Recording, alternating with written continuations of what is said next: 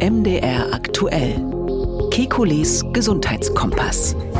Der Sommer beginnt, die Sonne scheint, meistens jedenfalls, doch während die einen an Strandurlaub denken, denkt der Mediziner zumindest auch an Hautkrebs. Und mal ehrlich, nur wenige tun wirklich alles, um sich frühzeitig davor zu schützen. Es geht also viel um Vorsorge heute, aber auch um neuartige Therapien in dieser 26. Folge von Kekules Gesundheitskompass. Wie immer werbefrei in der App der ARD Audiothek und überall dort, wo es sonst noch Podcasts gibt. ARD. Ich bin Jan Kröger, Reporter und Moderator bei MDR Aktuell. Alle 14 Tage immer donnerstags sprechen wir mit dem Arzt und Wissenschaftler Professor Alexander Kekulé. Wir liefern Schwerpunkte zu aktuellen Gesundheitsfragen und wir gehen auf Ihre Themenwünsche ein. Hallo, Herr Kekulé. Guten Tag, Herr Kröger. Herr Kekulé, den Einstieg heute, den mache ich mal knallhart mit einer Statistik des Statistischen Bundesamtes, die vor wenigen Wochen veröffentlicht wurde. Im Jahr 2021 sind in Deutschland 4100 Menschen an Hautkrebs gestorben. Und 2001, das war das Vergleichsjahr, 20 Jahre davor waren es noch 2600 Menschen. Eine Steigerung also um 55 Prozent bei den Todesfällen. Wie lässt sich das einordnen? Tja, wir wissen nicht genau, woran das liegt, das ist klar. Ähm, die wahrscheinlichste Erklärung ist tatsächlich, ähm, dass die Menschen mehr in die Sonne gehen ähm, oder sich weniger in der Sonne schützen, weil wir wissen, dass Hautkrebs typischerweise durch Sonnenbestrahlung ausgelöst wird. Und das sieht man weltweit. Das ist ganz interessant. Wir haben dieses Phänomen nicht nur in Deutschland. Wir wissen, dass auf der ganzen Welt ähm, die Hautkrebsrate angestiegen ist und auch die Zahl der Toten gestiegen ist. Als diese Statistik herauskam, haben wir bei MDR Aktuell, das Nachrichtenradio, natürlich auch uns umgehört und unter anderem ein Interview geführt mit Rudolf Herbst, der ist Chefarzt einer dermatologischen Klinik in Erfurt und der hat ja zum Auslöser oder zu diesen Zahlen Folgendes gesagt. Letztendlich ist der einzig wirklich kontrollierbare Auslöser UV-Licht und zwar sowohl natürliches als auch künstliches. Deswegen sind wir auch sehr froh, dass in Deutschland schon seit einigen Jahren Solarien nur von über 18-Jährigen äh, besucht werden dürfen. Andere Länder sind da schon deutlich weiter. In einigen Staaten der USA und auch in Brasilien sind Solarien mittlerweile grundsätzlich verboten. Die Hauptstrategie wäre, den Menschen endlich beizubringen, dass Braun nicht gesund ist. Bräune wird immer noch assoziiert mit Vitalität, Gesundheit und so weiter und so fort. Letztendlich ist Bräune nur ein Surrogatmarker, also ein Anzeiger für DNA-Schaden. Und der DNA-Schaden führt letztendlich zum Hautkrebs. Soweit Rudolf Herbst, Dermatologe aus Erfurt. Da war jetzt schon einiges drin in dieser Aussage. Ja, fangen wir mal an mit dem, was er zuletzt gesagt hat. Wenn Sie sich jetzt so einen Mittelmeerstrand im Sommer vorstellen, sehen Sie da Menschen, die sich bräunen oder sehen Sie da auch DNA-Schäden? also ich bin ja kein Dermatologe, so knallhart bin ich da ehrlich gesagt nicht. Ähm, ich, ich, persönlich finde auch, dass wenn man so ein bisschen Farbe im Gesicht hat, wie man so sagt, da, da sieht man tatsächlich ja gesünder aus. Und ähm, ich meine, klar, es gibt immer die Extremposition, dass man nur den DNA-Schaden äh, vor Augen hat. Ähm, man muss sagen, dass Sonne ja auch nicht nur nachteilig ist. Also es ist nicht so, dass wir tatsächlich als Maulwürfe geboren werden und deshalb äh, das Licht äh, biologisch scheuen.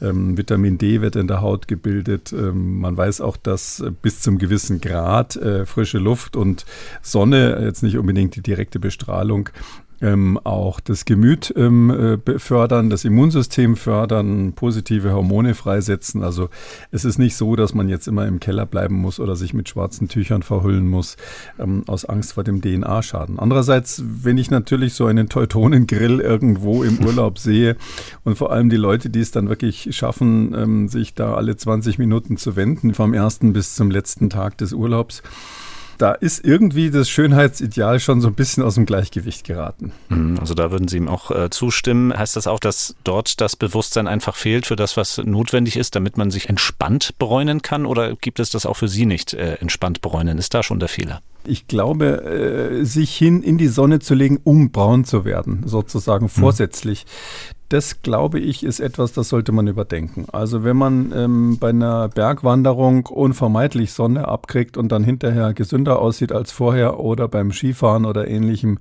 dann ist das eine Sache, ja, dass man sozusagen im Zusammenhang mit ähm, körperlicher Bewegung, mit Freizeitaktivitäten oder ähnlichem, eben wenn man draußen ist, das kaum vermeiden kann, dass man Sonne abkriegt. Das ist eine Sache. Das andere ist sozusagen, ich fahre in den Urlaub, um braun zu werden oder ich gehe auf die Sonnenbank, um auszusehen, als käme ich gerade frisch aus dem Urlaub zurück.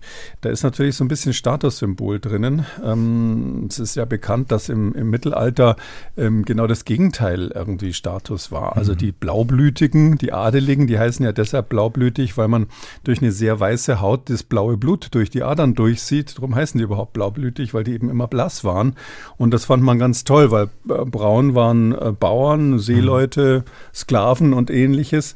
Ähm, und und ähm, deshalb ist es so, dass man sich früher eigentlich schon auch geschützt hat vor der Sonne. Also die Zinkpaste, die ich heute als Windsurfer manchmal verwende, das ist auch so eine Sportart, wo man äh, höllisch mhm. aufpassen muss, dass man nicht zu viel Sonne abkriegt. Die Zinkpaste ist schon im Altertum verwendet worden. Ich glaube, die alten Ägypter hatten schon Zinkpaste, um sich vor der Sonne zu schützen. Also ich glaube, da sollten wir weg von kommen, dass Braunsein irgendwie als solches was Tolles ist, aber man darf jetzt auch nicht panisch werden und sich gar nicht mehr an die frische Luft trauen deswegen. Sie hatten das Schönheitsideal schon angesprochen. Ähm, nachdem Sie in der letzten Folge unseres Gesundheitskompass auch in, äh, ins Dichterische abgewandert sind, habe ich mich das dieses Mal auch getraut. Und zwar mit äh, Heinz Erhardt, sozusagen dem Zeitgenossen der Wirtschaftswunderzeit und äh, vier Zeilen aus einem Gedicht an die Sonne. Schick uns nach den langen Qualen deiner deines Fehlens alle Strahlen und besonders diese netten, diese ultravioletten. Nun weiß ich nicht, ob Heinz Erhardt das naiv oder sarkastisch gemeint hat, aber wir wollen über diese ultravioletten Strahlen jetzt mal reden. Ähm, ist das so, dass man die vor 50 Jahren, als das äh, veröffentlicht wurde, wahrscheinlich äh, tatsächlich unterschätzt hat? Ja, das hat man damals ganz anders gesehen. Also man hat da gerade rausgekriegt in der Zeit, dass Ultraviolett eben braun macht. Ähm, bis hin zu der Erfindung der Sonnenbank. Das wissen ja viele vielleicht nicht, dass das eine deutsche Erfindung ist. Das war, der hieß Wolf, das war ein Deutscher, der mhm. hat das in den 1970er Jahren erfunden. Wollte eigentlich gar nicht die Leute damit bräunen übrigens, sondern der wollte auch das zur Stimmungsaufhellung und zur Vitamin D-Produktion mhm. im Winter äh, verwenden. Und dass die Leute dann wie getoastet aussahen, war eigentlich ein Problem am Anfang der ersten Proto Prototypen. Aber damals war es noch so, was weiß ich, da gab es ja Brigitte Bardot, die dann immer braun gebrannt rumgerannt ist und da dachten viele, sie müssen auch so aussehen und in der Zeit ist es eigentlich entstanden. Ähm, und ähm, dass man jetzt so ganz genau weiß, dass Hautkrebs eben unmittelbar mit der UV-Bestrahlung zu tun hat, das ist, würde ich so sagen, seit den 1980er, 90er Jahren so ins Bewusstsein gekommen. Mhm, schauen wir uns das ein bisschen näher an. Inzwischen kennen viele auch die Abkürzung UVA-Strahlung und UVB-Strahlung. Was ist da der Unterschied? Ja, also es gibt UVA, UVB und UVC. Ähm, was ist überhaupt Ultraviolett? Also Unsere Augen können äh, von diesem elektromagnetischen Spektrum nur einen ganz Teil, kleinen Teil wahrnehmen, den wir dann sichtbares Licht nennen. Vom langwelligen Bereich, ähm, Infrarot, äh, rotes Licht äh, bis hin zu ganz kurzwellig, das ist dann blaues Licht und energiereiches Licht. Und hinter dem blauen, hinter dem violetten Licht kommt eben das, was wir nicht mehr sehen können. Das ist dann hinter dem violetten, also ultraviolett. Mm, und ähm, da ist das, was als erstes sozusagen an das sichtbare Licht angrenzt, das UVA. Das hat noch eine Vergleichs vergleichsweise lange Wellenlänge, also relativ geringe Energie. Dadurch, dass die Energie nicht so super hoch ist, hat es die Möglichkeit, relativ weit durch die Atmosphäre zu kommen, dringt durch, durch verschiedene Materialien, kann auch durch einen Sonnenschirm durchgehen und ähnliches und dringt eben tiefer in die Haut ein. Ähm, dann gibt's UVB, das ist etwas kurzwelliger. Das ist schon so, dass es leichter absorbiert wird, zum Beispiel von der Glasscheibe und ähm, auch von den oberen Hautschichten absorbiert wird. Es kann also nicht sehr tief in die Haut eindringen, aber trotzdem, weil es eben energiereicher ist, ähm, dort auch um ziemlichen Unsinn veranstalten, können mhm. wir vielleicht im Detail drüber sprechen. Und dann für die, die es vollständig haben wollen, es gibt auch noch UVC. Das ist äh, so kurzwelliges UV-Licht, dass das, ähm, wenn es von der Sonne kommt, komplett in der Atmosphäre absorbiert wird wird. Also das UVC-Licht erreicht den Erdboden gar nicht, kann aber von künstlichen Lichtquellen durchaus mal ausgeschieden werden. Da kann man sich einen ganz fürchterlichen Sonnenbrand holen, wenn man in der Physik zum Beispiel mit so einem Gerät arbeitet, was UVC macht. Und wenn es dann noch kurzwelliger wird, dann kommt die sogenannte ionisierende Strahlung, also das, was zum Beispiel von radioaktiven Elementen ausgegangen ausgeht und von irgendwelchen Neutronenmaschinen, die irgendwie Bestrahlungen machen und so, die man in der Therapie auch verwendet. Das ist dann noch kürzer, kurzerwellig. Dann sprechen wir mal über den Unsinn, die die UVB-Strahlung da auf und unter unserer Haut anrichtet. Ja, genau. Also UVA und UVB ist da, ist da wichtig. Ähm, also UVB, das, das kurzwilligere Licht von beiden, das ähm, macht Folgendes. Ähm, das äh, stimuliert zum einen die Melanozyten, also die in, in, der Haut haben wir verschiedene Schichten und die Oberhaut, die oberste Schicht, Epidermis sagen die Ärzte auch dazu, die hat so eine Basalschicht ähm, und darüber eine relativ dicke Schicht, wo die, wo die ähm, Zellen sind, die dann, die dann später die, die Hornhaut bilden. Ähm, diese Zellen heißen Keratinozyten. Ähm, Keratos heißt Horn auf Griechisch. Und diese, diese hornhautbildenden Zellen, die machen die, den Hauptteil dieser Oberhaut, die, die, die also relativ dünn ist. Und an der Unterschicht dieser Oberhaut, da sitzen neben den Keratinozyten auch Zellen drin, die Farbstoffe herstellen können. Die heißen Melanozyten. Ja, Melanos heißt schwarz. Und diese, diese Melanozyten, die also ein Pigment herstellen können, ähm, die äh, werden stimuliert durch diese UVB-Strahlung. Ähm, diese Stimulation führt dazu, dass die Melanozyten sich vermehren. Also die teilen sich und die machen auch mehr Pigment. Also das, das mm, Pigment heißt ja Melanin, wie man wahrscheinlich weiß, und das wird dann in größerer Menge hergestellt. Also das machen die UVB-Strahlen sozusagen bei der Bräunung. Sie machen aber zugleich eben, weil es eben kurzwelliges, ähm, äh, sage ich mal, hartes Licht ist, also ein Licht mit einer hohen Energie, machen sie zugleich die DNA kaputt die DNA von unseren Zellen. Um, und zwar, wenn so ein DNA-Molekül, also die Erbinformation, getroffen wird von so einem harten UVB-Licht, dann kommt es ähm, zu, ähm, äh, zur Verbindung von mehreren Bausteinen dieser DNA. Sogenannte Dimere bilden sich dann. Die müssen dann rausgeschnitten werden von, von Reparaturmechanismen in der Zelle. Das passiert zigmal pro Sekunde im Normalzustand. In jeder einzelnen äh, Zelle äh, werden diese, diese kaputten DNA-Dimere oder Dimere von DNA-Bausteinen rausgeschnitten und dabei kommen manchmal Fehler vor, sodass es dann immer wieder zu Mutationen kommt.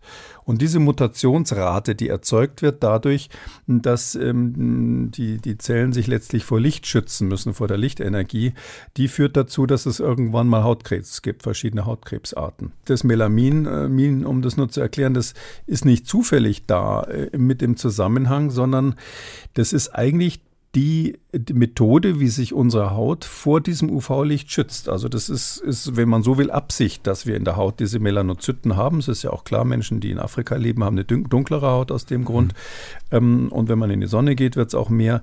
Das ist der biologische Schutzmechanismus, um wirklich dafür zu sorgen, dass die DNA von diesen normalen Hautzellen ähm, geschützt wird von der, von der Sonnenstrahlung. Also diese Farbe ist eigentlich ein Schutz, was wir jetzt als schön empfinden, ist eigentlich als Schutz in die Welt gekommen. Und wenn wir das jetzt mal sozusagen von der Empfängerseite betrachten, also jeder weiß ja ungefähr Bescheid, auch äh, was für ein Hauttyp sie oder er ist. Ähm, was fehlt denn zum Beispiel bei einem ja, optischen Nordeuropäer wie mir, was äh, jetzt Menschen aus dem Mittelmeerraum vielleicht mehr haben als Schutz gegen die Sonnenstrahlung? Mm, ja, das ist relativ komplex. Also man unterscheidet ja sechs Hauttypen von 1 bis 6, römisch 1 bis 6. Das ist äh, in den 70er Jahren mal von jemand, der Thomas Fitzpatrick, so ein, so ein amerikanischer Dermatologe, hat das mal aufgestellt und seitdem ist das eigentlich weltweit der Standard. Ähm, es ist wichtig zu wissen, welchen Hauttyp man selber hat. Also ähm, Typ 6 äh, werden wenig Hörer haben. Das ist, wenn man wirklich ähm, eine schwarze Haut hat, gibt es in Zentralafrika und wirklich sozusagen die, die dunkelste Farbe eines Schwarzen, die man sich vorstellen kann, ist Typ 6. Typ 5 ist das, was in Nordafrika gibt oder in, in, in Saudi-Arabien oder so, diese typische, ähm, sag ich mal, dunkel-kaffeebraune Haut. Ähm, und dann am anderen äh, Extrem ist der Typ 1. Das ist wirklich diese Haut, die gar nicht braun wird. Also das sind die Leute, die so, nur, wenn überhaupt, ein paar Sommersprossen kriegen, sonst sofort einen Sonnenbrand bekommen, ähm, die helle Augen haben, immer rote oder blonde Haare haben oder rötlich-blonde Haare haben und die äh, extrem empfinden empfindlich sind. Also bei denen sagt man, dass die so gut wie kein normales Melanin bilden. Es gibt bei diesem Melanin ähm, mehrere Sorten. Wenn es sozusagen ausreift, gibt es das klassische Eumelanin, wie wir sagen, das ist dieses braune. Und dann gibt es noch eine andere Sorte von Melanin, die typischerweise bei, bei diesen Typ 1 und auch Typ 2 äh, hellhäutigen Menschen vorhanden ist. Ähm, das ist ein Melanin, was ähm, nicht so gut schützt und eher gelblich ist, also hellbraun oder gelblich ist. Und Wenn man so ein Hauttyp ist, dann muss man sagen, dann ist man einfach extrem gefährdet ähm, bei der, durch Sonnenstrahlung, weil dann kann man sich vorstellen, diese Keratinozyten durch die benachbarten Melanozyten nicht geschützt werden. Also diese kleinen Sonnenschirmchen, die die sonst mit ihren Armen so ausbreiten, um, um die DNA der Nachbarzellen zu schützen, ähm, das ist eben bei, die, bei diesen Menschen einfach nicht vorhanden kann man sich fragen, was ist das für ein Unsinn von der Natur? Ähm, so ein Unsinn ist es gar nicht, weil ähm, das muss ja eben immer balanciert werden. Die Menschen, die äh, in Regionen leben, wo zu wenig Sonne da ist, da hat die Natur eben dafür gesorgt, dass die heller sind, damit die genug Vitamin D bilden können mit der wenigen Sonne. So also eine Art äh, Optimierung zwischen zwei Extremen. Und, und wenn sie in Afrika leben, dann haben sie natürlich kein Problem. Oder auch in Nordafrika nur oder in Arabien haben sie damit kein Problem. Dann schauen wir so langsam mal in das alles, was man tun kann, um ähm, sich erst vor Sonnenbrennen und in langer Konsequenz dann natürlich auch vor Hautkrebs zu schützen. Und fangen wir erst einmal im Alltag an. Da steht natürlich die Sonnencreme im Vordergrund, der Sonnenschutz. Jeder, der sie kauft und benutzt, kennt natürlich auch die Zahlen, die da draufstehen. Jemand wie ich muss äh, immer zu dem greifen, wo die 50 draufsteht. Aber was genau heißt diese 50 eigentlich? naja, das ist äh, der 50 auf der Sonnenschutzcreme, meinen Sie jetzt, ja. Das ist dieser mhm. Sonnenschutzfaktor. Ähm, rein theoretisch heißt es, dass Sie 50 Mal so lange ähm, in der Sonne bleiben können, oh, bis Sie eine Rötung bekommen also quasi bis sie äh, die erste Vorstufe eines Sonnenbrands bekommen, als, sie ohne, als, als wenn sie das ohne Sonnenschutz machen würden.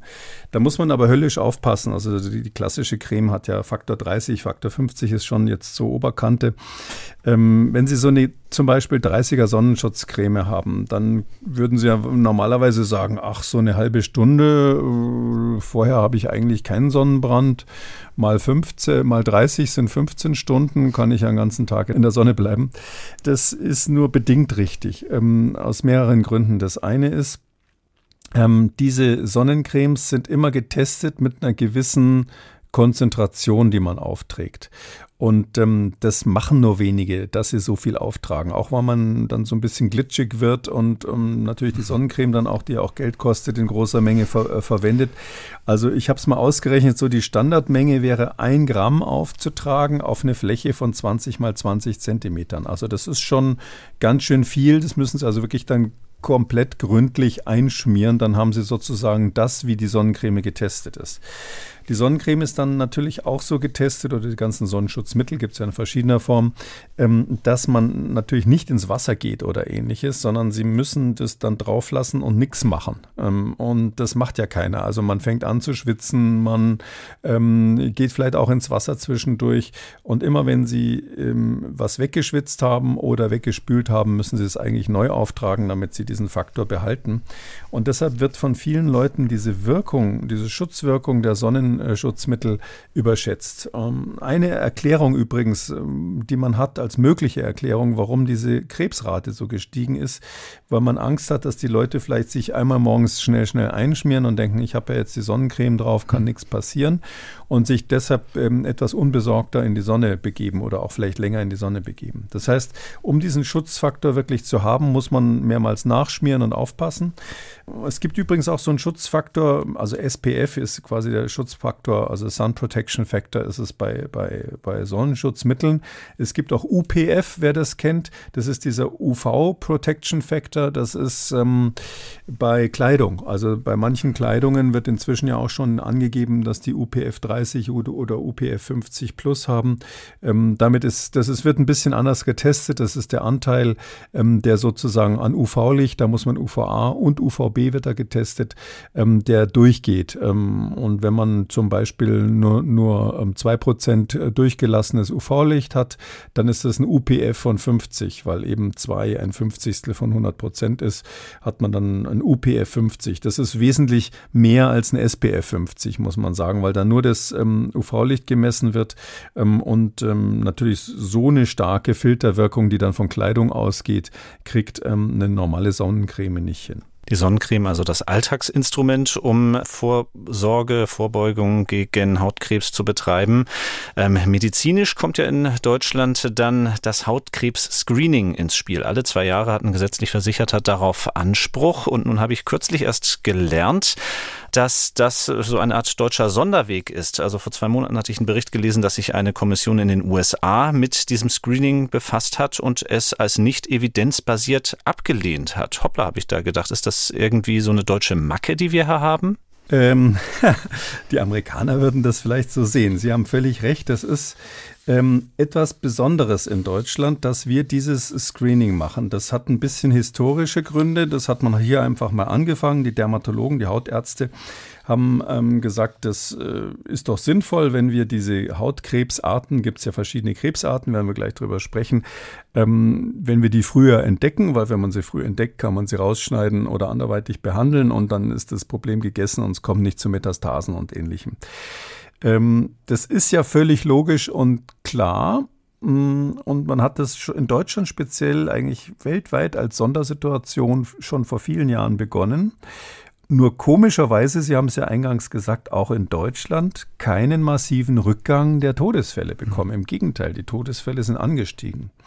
Was ebenfalls massiv angestiegen ist, noch viel mehr als die Todesfälle, ungefähr viermal mehr, ist die Zahl der diagnostizierten Hautkrebse. Also man findet sehr, sehr viel mehr Hautkrebs. Das könnte mit dem Screening zusammenhängen und trotzdem sterben die Menschen. Und jetzt ist die Frage, was macht man mit diesen Zahlen? Also die Deutschen sagen, und ich finde das nachvollziehbar, auch wenn wir da, wenn Sie so wollen, so ein bisschen allein stehen im Moment, wenn also die ähm, Zahl der diagnostizierten Hautkrebserkrankungen ums Vierfache steigt, viermal so viel wie die Zahl der Todesfälle, dann heißt es doch immer noch, dass ich eine Schutzwirkung habe, weil sonst wird es ja quasi genauso stark, ungefähr genauso stark ansteigen. Also ist es sinnvoll, dieses Screening zu machen. Und auch außerdem ist es biologisch absolut plausibel, dass ich ähm, ein Frühstadium eines Karzinoms nicht einfach äh, liegen lasse und warte, bis es so groß ist, dass ich ein Problem damit kriege mit Lymphknotenmetastasen und Fernmetastasen und ähnlichem.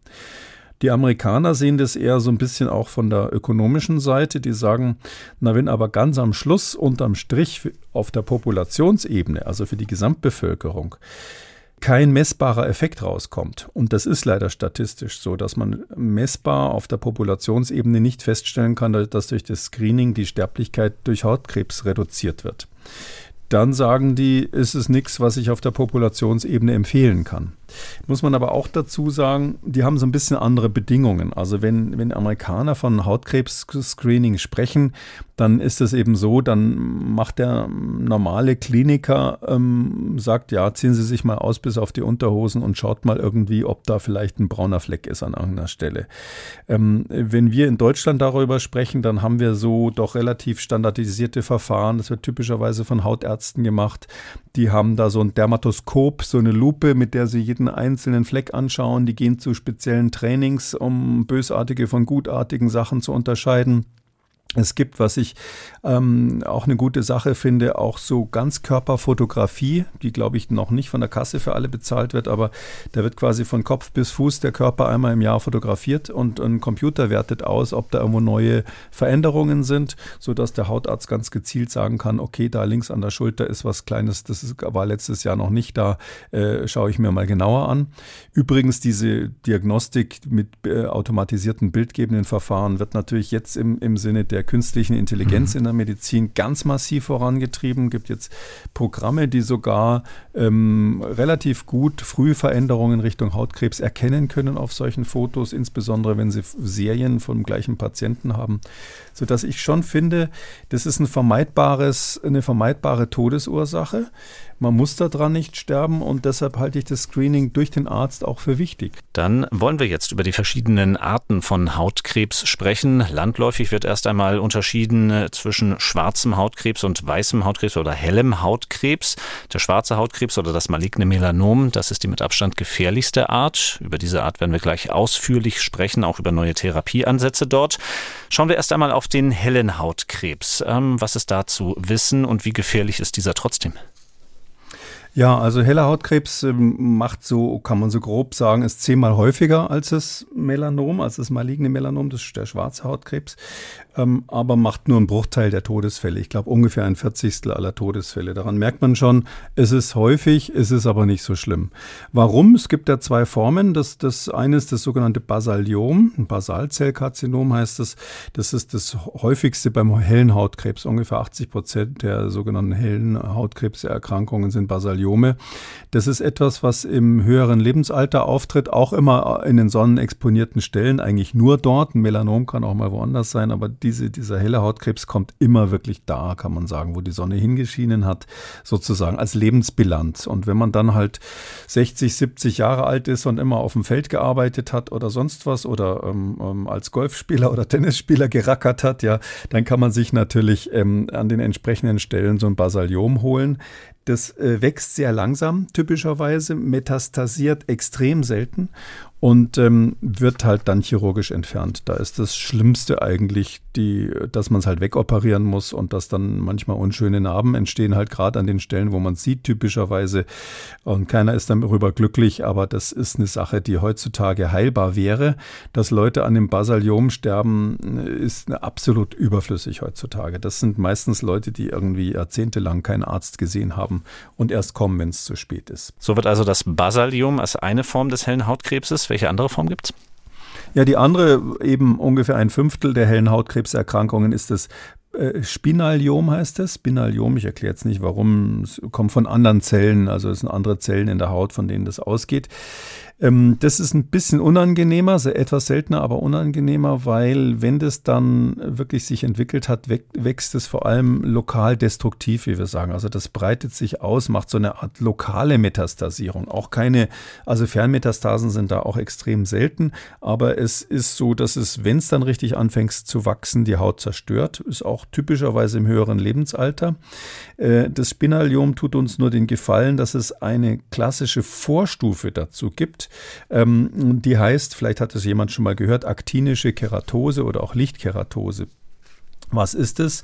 Also eine ähm, Keratose ist offensichtlich etwas, wo sich so eine Art Hornhaut bildet ähm, und ähm, aktinisch heißt dann vom Licht, also ähm, aktis heißt Strahl auf Griechisch, das ist also quasi alles, was mit Licht oder Bestrahlung zu tun hat, ist aktinisch. Und ähm, das ist also eine Lichtkeratose oder Strahlenkeratose und das sieht so aus, dass man an, an Stellen, die bestrahlt sind, quasi meistens im Gesicht, so an der Backe oder so oder bei Leuten, die eine Glatze haben, oben am Kopf, hat man dann plötzlich so eine raue Stelle, die immer so vor sich hinschuppt. Manchmal so hellbraun-gelblich wird und die nicht weggeht, sondern eher langsam größer wird und intensiver wird. Also wenn man sowas hat, sollte man nicht sagen, öh, das ist das Alter, ist mir alles egal, sondern man sollte mal zum Hautarzt gehen. Könnte sein, dass es sich um eine aktinische Keratose handelt und das ist eine Vorstufe eines Spinalioms. Nicht immer entwickeln die sich, aber eben manchmal. Und deshalb wird heutzutage diese aktinische Keratose, wenn man es irgendwie machen kann, behandelt. Da ist also, hm, wir wissen, dass da schon Mutationen durch das Licht entstanden sind, die so einen bestimmten ähm, sogenannten Tumorsuppressor-Gen ausgeschaltet haben. Also da ist schon was kaputt, was die Zellteilung ähm, eigentlich normalerweise in Kontrolle hält. Und deshalb lieber weg damit. Gibt es verschiedene Methoden, das wegzumachen. Die sind also nicht so schlimm. Man kann das mit Kälte machen, mit Laser machen, mit der sogenannten photodynamischen Therapie, wo man dann eigentlich nur so mit Licht bestrahlt wird. Und dann geht es normalerweise weg, kommt manchmal auch wieder, aber ist, ist etwas, was behandelbar ist. Und deshalb ist auch das Spinaliom ähm, dann als Endstufe von so etwas ähm, eine vermeidbare Krebserkrankung. Muss man nur gelegentlich mal zum Hautarzt gehen.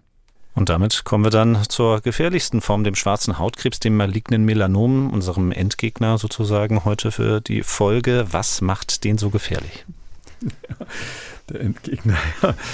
Also das maligne Melanom, das ist das, was man eigentlich, eigentlich fürchtet als Hautkrebs. Was macht das Melanom so gefährlich, wenn man es nicht ganz früh entdeckt?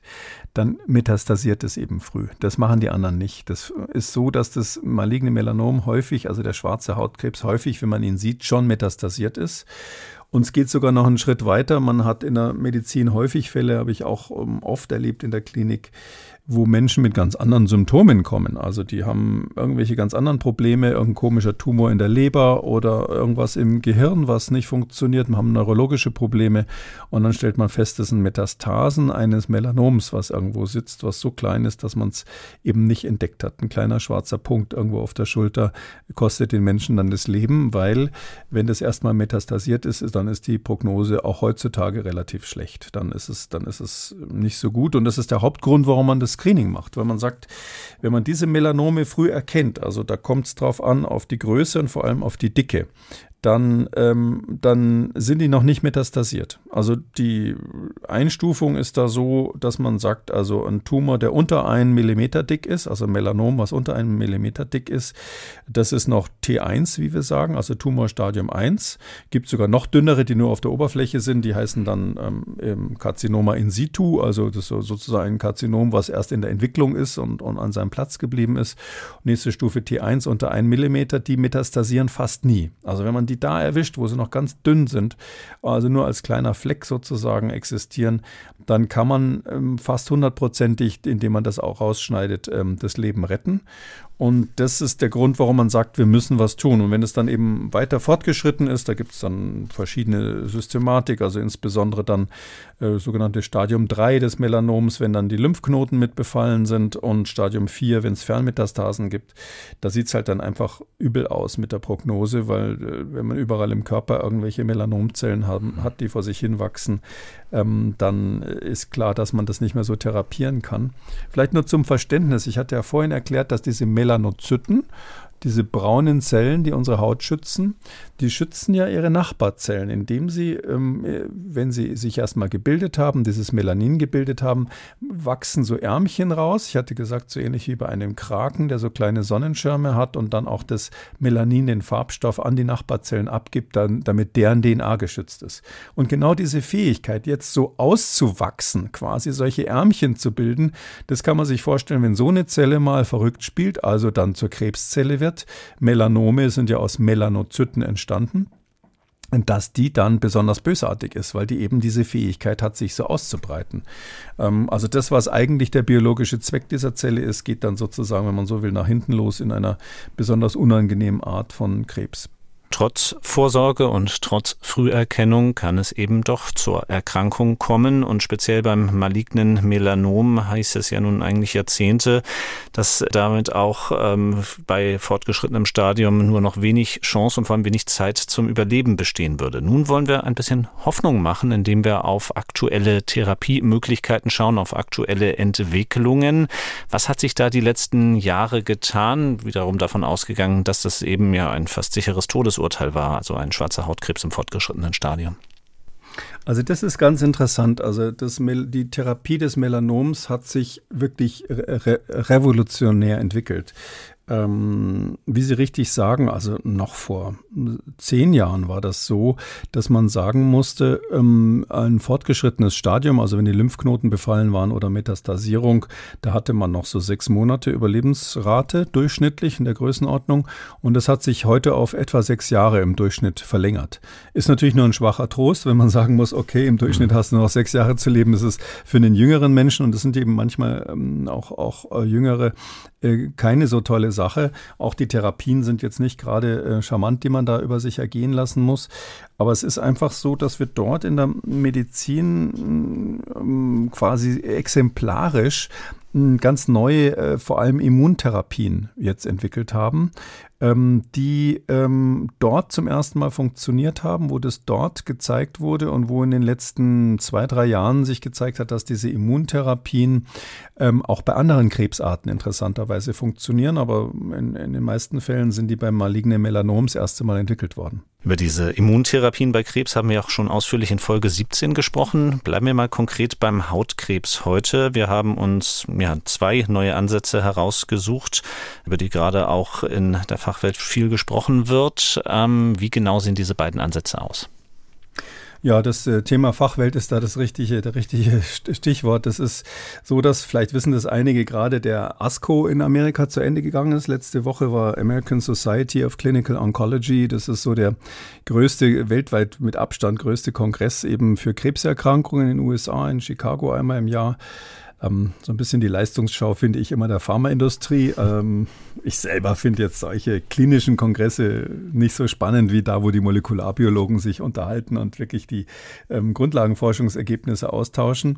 Aber für die Kliniker ist das extrem wichtig, ähm, mal zu hören, was die Pharmaindustrie in ihren klinischen Studien alles so rausbekommen hat. Und da sind eben jetzt gerade dieses Jahr, letzte Woche sozusagen veröffentlicht worden, auch die Ergebnisse dieser ähm, neuen Immuntherapien veröffentlicht worden. Da muss man Folgendes dazu sagen. Also die, die klassische Immuntherapie war immer eine sogenannte adjuvante Therapie.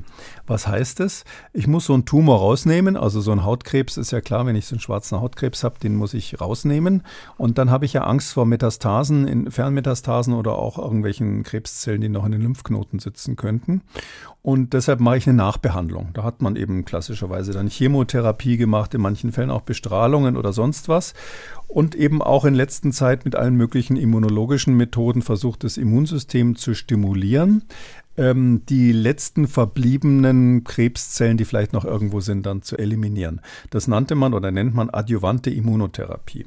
Und diese neue Methode, die jetzt eigentlich seit ein, zwei Jahren ähm, absolut ähm, im Kommen ist, in vielen Krebserkrankungen, aber speziell eben beim malignen Melanom, das nennen die neoadjuvante Immuntherapie. Also ich habe den Verdacht, dass das irgendein Pharmavertreter erfunden hat, Neoadjuvant. Warum heißt das so? Da macht man Folgendes. Man behandelt zuerst mit der Immuntherapie, operiert dann erst, äh, weil man durch die Immuntherapie den Tumor kleiner kriegt. Warum wird der, vor, wenn man es vorher macht, besser bekämpft durchs Immunsystem? Das liegt daran, äh, kann man sich so vorstellen, dass ähm, der ganze Tumor ja noch da ist. Also sozusagen richtig viel Angriffsfläche für die, fürs Immunsystem bildet. Und wenn man das Immunsystem scharf macht mit diesen Immuntherapien, bevor man operiert, dann arbeitet sich das schon mal an diesem vorhandenen Tumor ab, ja, der natürlich viel zu groß ist, um das immunologisch ganz zu beseitigen. Zumindest sieht so aus, als wäre er zu groß in den meisten Fällen. Fällen zu groß. Dadurch, dass das Immunsystem sozusagen schon viele Facetten dieses Tumors kennengelernt hat, hat es viele verschiedene Zellen gebildet, die solche Tumorzellen bekämpfen können. Und wenn man dann den Tumor rausnimmt, dann sind diese, ist das Immunsystem sehr breit aufgestellt, verschiedene Eigenschaften dieses Tumors zu erkennen, sodass es eine hohe Wahrscheinlichkeit äh, gibt, dass die restlichen verbliebenen Tumorzellen dann tatsächlich eliminiert werden. Wenn man erst hinterher mit dieser adjuvanten Immuntherapie beginnt, dann sind schon nur noch so wenige Tumorzellen da, dass das Immunsystem eben dadurch nicht so stark und nicht so breit aktiviert wird. Und darum sagt man jetzt, ist es eigentlich besser vorher schon, also vor der Operation zu aktivieren. Und darum ähm, nennt man das Neo, also darum, die nennen das eben neoadjuvante Therapie. Ähm, der andere Grund ist so ein ganz pragmatischer, insbesondere beim Hautkrebs. Sie müssen ja immer irgendwas rausschneiden und das sieht dann hinterher hässlich aus. Das ist ja klar, wenn es an lichtexponierten Stellen ist, häufig im Gesicht nicht. Ähm, und äh, wenn Sie das natürlich vorher schrumpfen lassen können, und zwar ganz massiv, das schrumpft dann zum Teil bis auf ein Viertel zusammen, durch diese Immuntherapie, dann ist die Narbe hinterher nicht mehr so dramatisch. Und das sind die zwei Gründe, warum man jetzt diese neoadjuvante Therapie macht, eigentlich mit ähnlichen Mitteln, die man schon seit ein paar Jahren kennt. Aber da hat sich jetzt gerade eben beim ASCO in den USA, ähm, die ganzen Studien haben sich weiterentwickelt und man muss sagen, das ist ähm, extrem vielversprechend, insbesondere beim malignen ähm, Melanom ähm, Stadium 3 und 4, wo man bisher eigentlich wenig Chancen hatte, wenn die Lymphknoten schon befallen sind, wenn es Fernmetastasen gibt, ähm, das jetzt mit diesen Therapien anzugehen. Also das Erste, was über diesen neuen Therapieansatz zu wissen ist, äh, wird also bereits vor der Operation begonnen. Aber wie genau wirkt dieser Ansatz im Körper? Ja, man macht sich da etwas zugute ähm, oder zunutze, was eigentlich ähm, ein Problem häufig ist. Nämlich, das haben wir witzigerweise in dem Corona-Kompass mal im Zusammenhang mit möglichen Nebenwirkungen mhm. von RNA-Impfstoffen besprochen. Es ist ja so, dass das Immunsystem Mechanismen hat, sich irgendwann abzuschalten, um, wenn es zu viel wird. Also so eine Überstimulation des Immunsystems will man nicht haben. Da gibt es verschiedene Mechanismen. Wir haben damals auch über IgG4 gesprochen zum Beispiel, aber wir haben auch ganz kurz gesprochen darüber, dass die T-Lymphozyten, also Blutzellen, Immunzellen, die in der Lage sind, andere Zellen anzugreifen, die heißen auch zytotoxische Lymphozyten, dass die ähm, so einen Abschaltmechanismus haben, wenn es zu viel wird, um zu verhindern, dass körpereigenes Gewebe letztlich zerstört wird. Und einer dieser Abschaltmechanismen, so ein Klassiker, ist ein Faktor, der heißt PD1. PD1 ist ein Mechanismus, der eingeschaltet wird. Das steht für programmierter Zelltod, also Programmed äh, Cell Death Faktor 1, PD1. Und das wird normalerweise eingeschaltet, wenn diese T-Lymphozyten völlig äh, verrückt gespielt haben. So eine Art Selbstmordprogramm, ähm, um hier die ähm, äh, wild gewordenen Hunde wieder zurückzupfeifen. So etwas nennt man einen Checkpoint-Kontrolleur ähm, sozusagen, der also dafür sorgt, dass diese Zellen ähm, sterben oder zumindest abgeschaltet werden. Man sagt bei den T-Lymphozyten äh, terminal differenziert werden. Und ähm, dann dagegen kann man natürlich dann Inhibitoren bauen. Und mhm. was machen diese Inhibitoren? Die lassen sozusagen den Pitbull dann komplett von alleine. Und dieser Checkpoint-Inhibitor sorgt dafür, dass dieses PD1 nicht mehr wirkt gibt es mehrere Mechanismen, wie man das machen kann. Und dadurch diese T-Lymphozyten, zytotoxischen T-Zellen, weiterhin Tumorzellen bekämpfen, sozusagen bis zum St. Nimmerleinstag mhm. oder zumindest so lange, wie das Medikament eben wirksam ist. Und solche PD1-Inhibitoren, da gibt es relativ viele. Ähm, so der, die Klassiker heißen Keytruda zum Beispiel vom Merck Sharp Dome, das ist so einer der Standards, gibt aber auch von Bristol Myers Squibb ähm, äh, einen, der heißt Opdivo und noch ein paar mehr von anderen Firmen, ähm, die ähm, werden jetzt eingesetzt bei verschiedenen Tumorarten und speziell eben bei malignem Melanom, um diese äh, diesen Mechanismus außer Kraft zu ersetzen, mit dem sich normalerweise das Immunsystem begrenzt in seiner Immunantwort. Und, und das ist ganz erstaunlich, was die für, für Ergebnisse haben. Also das sind jetzt die, die, die, die, die neuesten Studien zeigen, dass gerade wenn man das in Kombination macht, also man kann nicht nur bei PD1, sondern auch an anderen Stellen dieser dieser, fast hätte ich gesagt, Selbstmordprogramme des Immunsystems. Da gibt es mehrere Stellen, wo man eingreifen kann. Eine andere ist das sogenannte LAG3, was auch immer das ist.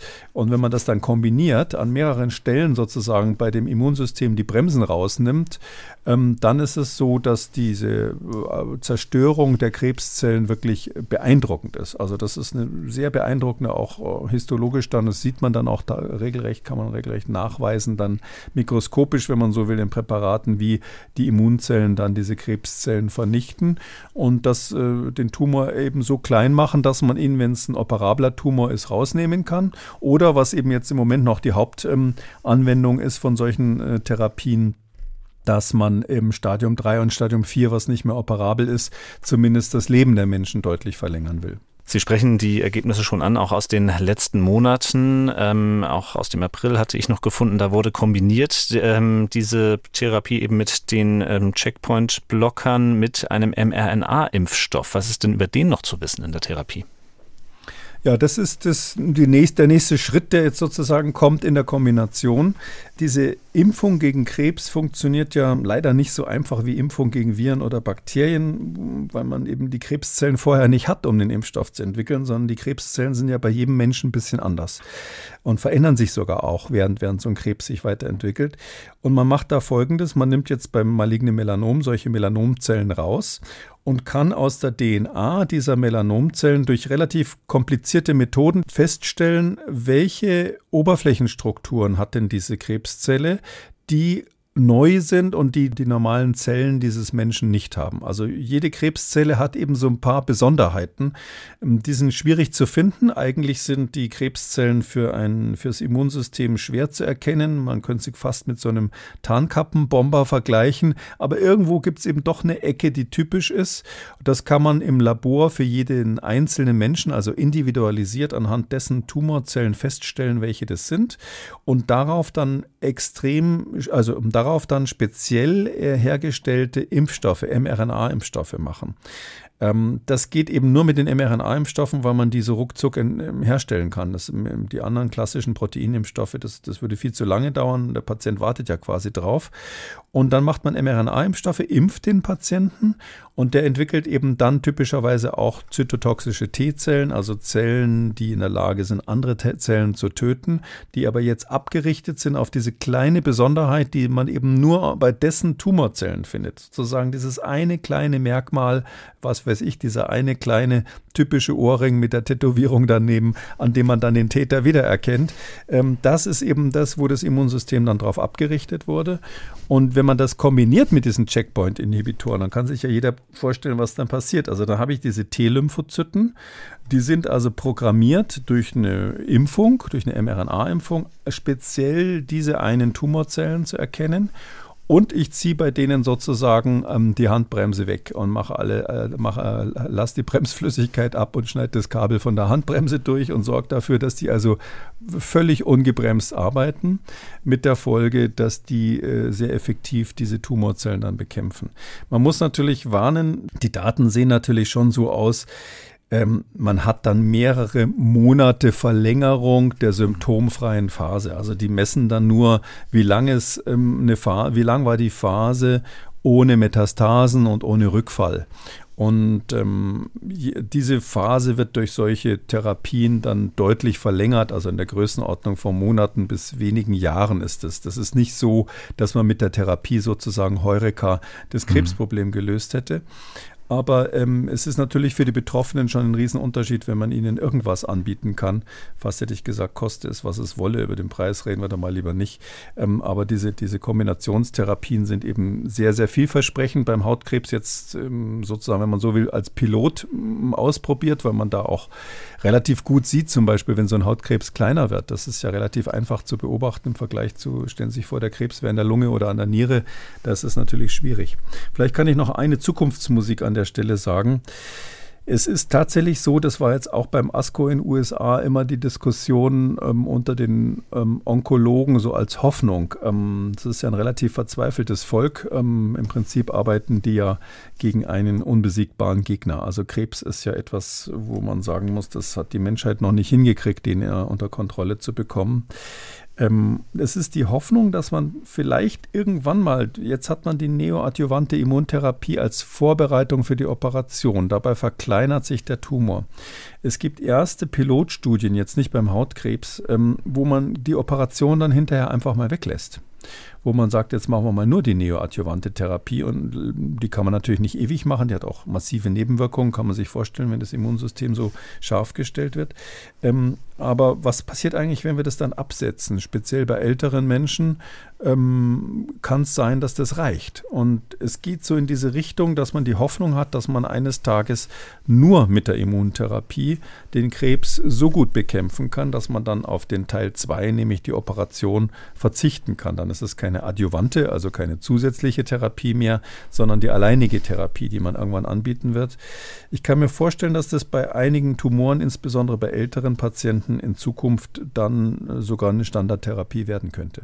Aber Sie haben es schon angesprochen, trotz dieser großen Fortschritte geht es weiterhin darum, eben das Überleben, letzten Endes die Lebenszeit zu verlängern. Und ähm, jetzt komme ich mal wieder zurück auf die Statistik zu Beginn, dass irgendwann auch dieser Trend wieder zurückgeht, sprich die Zahl der Todesfälle mit Hautkrebs in Deutschland auch wieder sinkt. Aber ich glaube, wir haben es klar gemacht, Neben der Therapie ist da eben auch die Vorsorge von entscheidender Bedeutung. Wollen wir vielleicht abschließend noch einmal darauf schauen? Das Thema ist längst auch eines, das die Politik für sich entdeckt hat. Im April hat auch das Bundesministerium für Umwelt eine Kampagne gestartet, gemeinsam mit dem Bundesamt für Strahlenschutz, ähm, wirbt dafür zum Beispiel für mehr Sonnensegel in Kindergärten, in Schulen, in Parks, an öffentlichen Plätzen, auch mit Verweis auf die sich verschärfende Klimakrise. Sind solche Vorgaben der richtige Weg oder angesichts des Klimawandels vielleicht sogar der notwendige Weg, um mehr gegen Hautkrebs letzten Endes zu tun?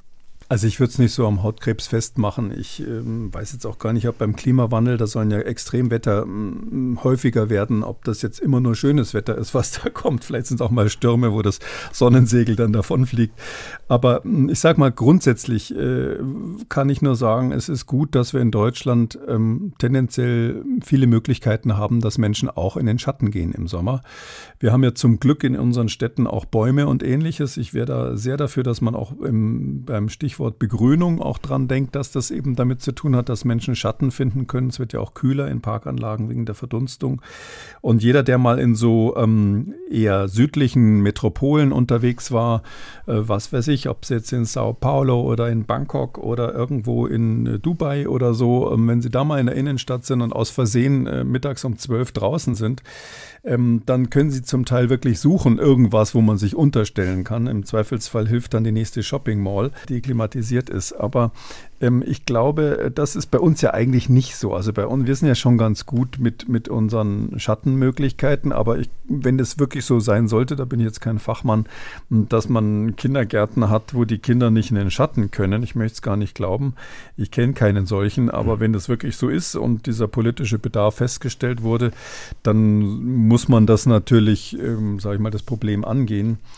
Übrigens nicht nur wegen der Sonnenbestrahlung. Ich würde das jetzt nicht so am, am Hautkrebs festmachen, mhm. weil Kinder ja sowieso, das, den Aus Aufruf kann man nur wiederholen, unbedingt ein Sonnenschutzmittel ähm, haben müssen, ja, wenn sie, bevor sie rausgehen. Ähm, äh, es ist ja so, dass wir auch das äh, Stichwort Hitzschlag haben. Und ähm, wenn man in der Sonne draußen ist länger, ist das natürlich gefährlich, gerade wenn die Sonne einen direkt erwischt, ähm, dass man also da zu viel abkriegt. Notärzte sammeln in den größeren Städten in Deutschland äh, in jedem Sommer Leute mit Hitzschlag ein, aus den Schwimmbädern und sonst wo.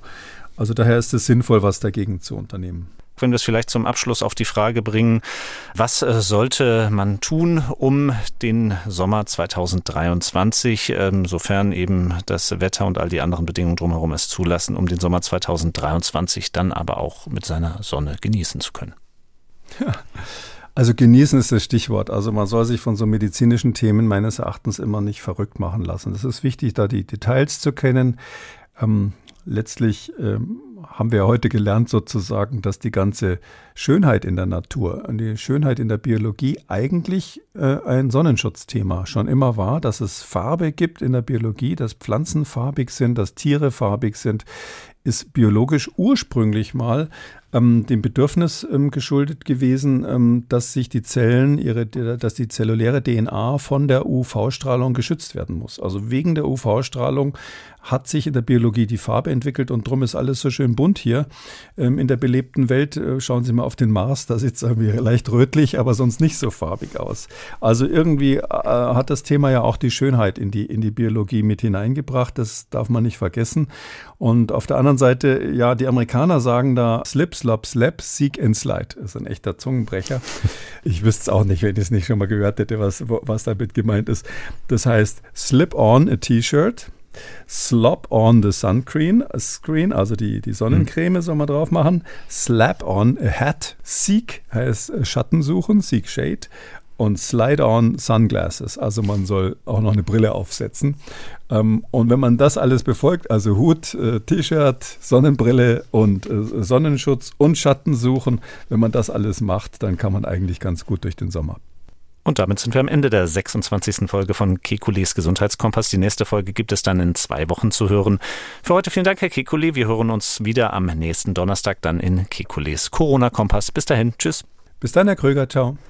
Und wenn Sie ein Thema haben, über das Sie mehr erfahren möchten oder eine Frage, dann schreiben Sie uns eine Mail an gesundheitskompass.mdraktuell.de.